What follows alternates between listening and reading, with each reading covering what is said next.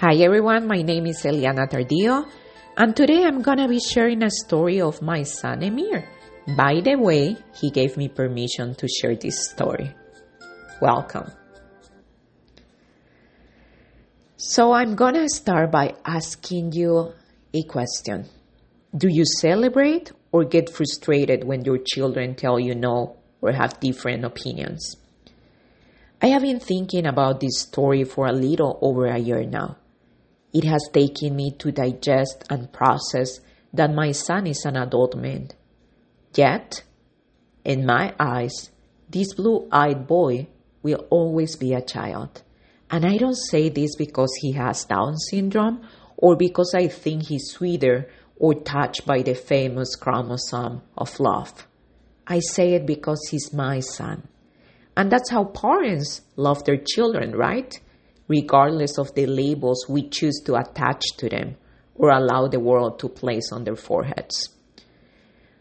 I begin with this question of whether you celebrate or get frustrated when your children tell you no or have different opinions because for 18 years I made decisions in the life of my son. I chose his food, had an influence on his style, and definitely shaped the part of his personality that was influenced by my parenting style. One that I learned through trial and error and with a lot of consciousness and effort. Because before becoming a mom, I didn't know how to be a mother. And I never pretended to be a good mother until I committed to actually understanding that I needed to be the best mother possible for him and for her, my daughter. It is a mix of emotions because with typical children, you expect typical things. And with children with Down syndrome, autism, or any other diagnosis, you preach your whole life that you are working to build these moments.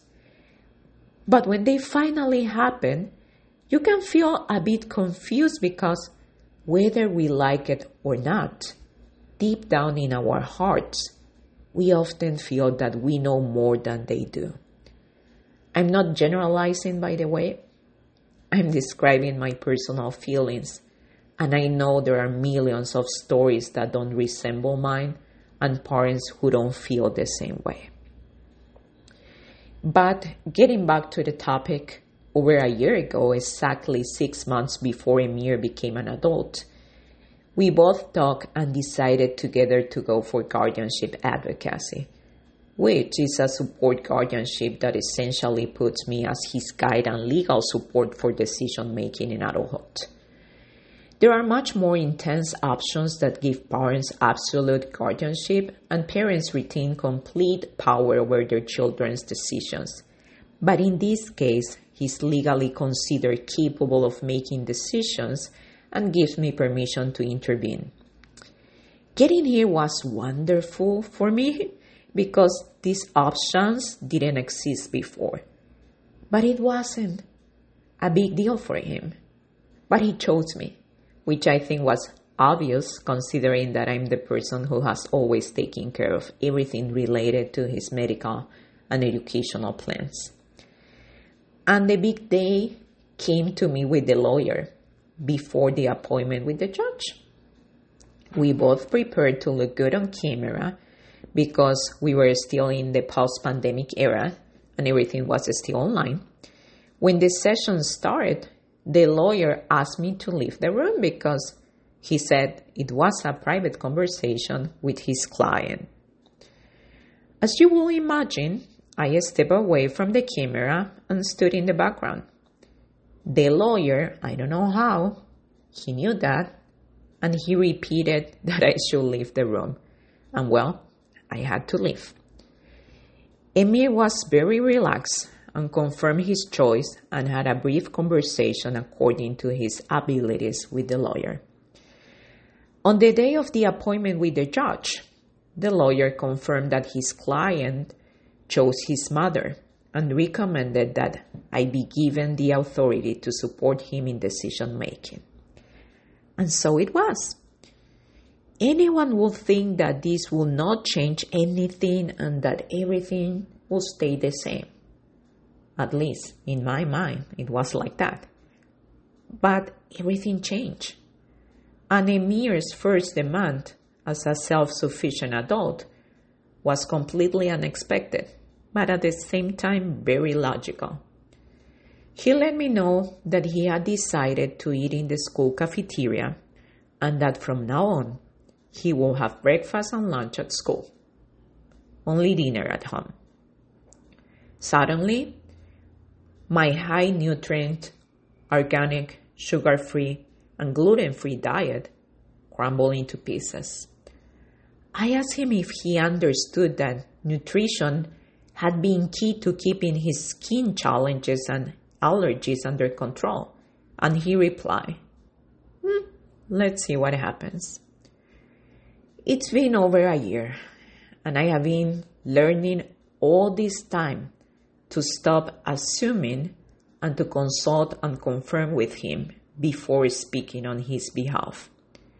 It has been an empowering process, and although he's still my little boy, he's actually a self assured and incredibly self sufficient adult. His initiative is the foundation of his success as an individual. And it is what makes him shine and feel fulfilled. We have dealt with changes in his skin and adjusted his allergy medications. He uses his creams and oils regularly. There have been adjustments, and it doesn't necessarily mean that things are more difficult, just different. The other day, he woke up with a series of red hives, and I told him we needed to rethink his diet. He looked at me in the eyes and said, Really, Mom? And it truly made me look at myself and realize that it is not necessarily related to his diet, but to the fragments of control that are still stuck within me. Are his decisions the best in the world? Well, I don't know.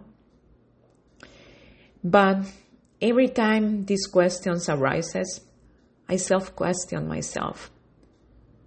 Eliana, are yours the best in the world?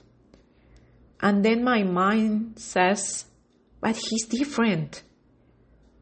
And then it returns to the tranquility that replies, and so are you. Thank you for listening, and I see you next time.